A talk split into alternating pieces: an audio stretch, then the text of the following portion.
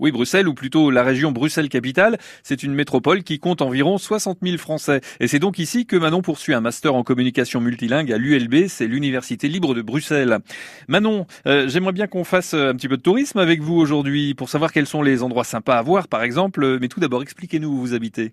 Euh, moi, j'habite dans la commune d'Ixelles, qui est euh, pas très très loin du centre, à peu près à une demi-heure en bus. Et c'est là où il y a des places très connues, comme la place Flagey, qui est une des places les plus connues à Bruxelles et les plus sympas pour aller manger des frites, boire un, une bière, etc. Euh, je suis pas loin non plus de la place Jourdan, où il y a aussi une grande friterie et plusieurs restaurants. Euh, et il y a aussi des étangs d'Ixelles, donc des petits étangs euh, super sympas autour desquels on peut courir. Donc il y a vraiment plein de choses.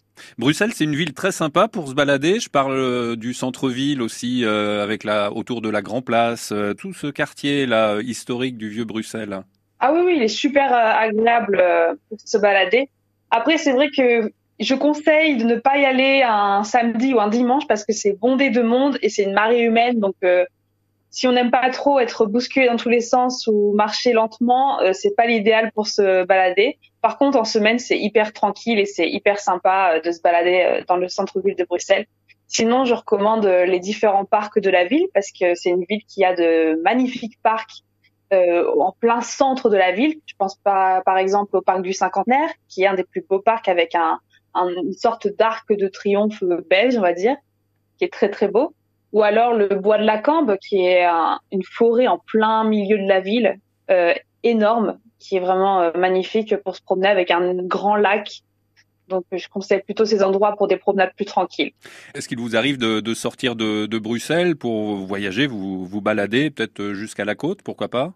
Euh, Je suis pas encore allée sur la côte, mais je suis déjà allée euh, dans une ville de la partie euh, wallonne qui s'appelle Dinan donc c'est la ville du créateur euh, du saxophone.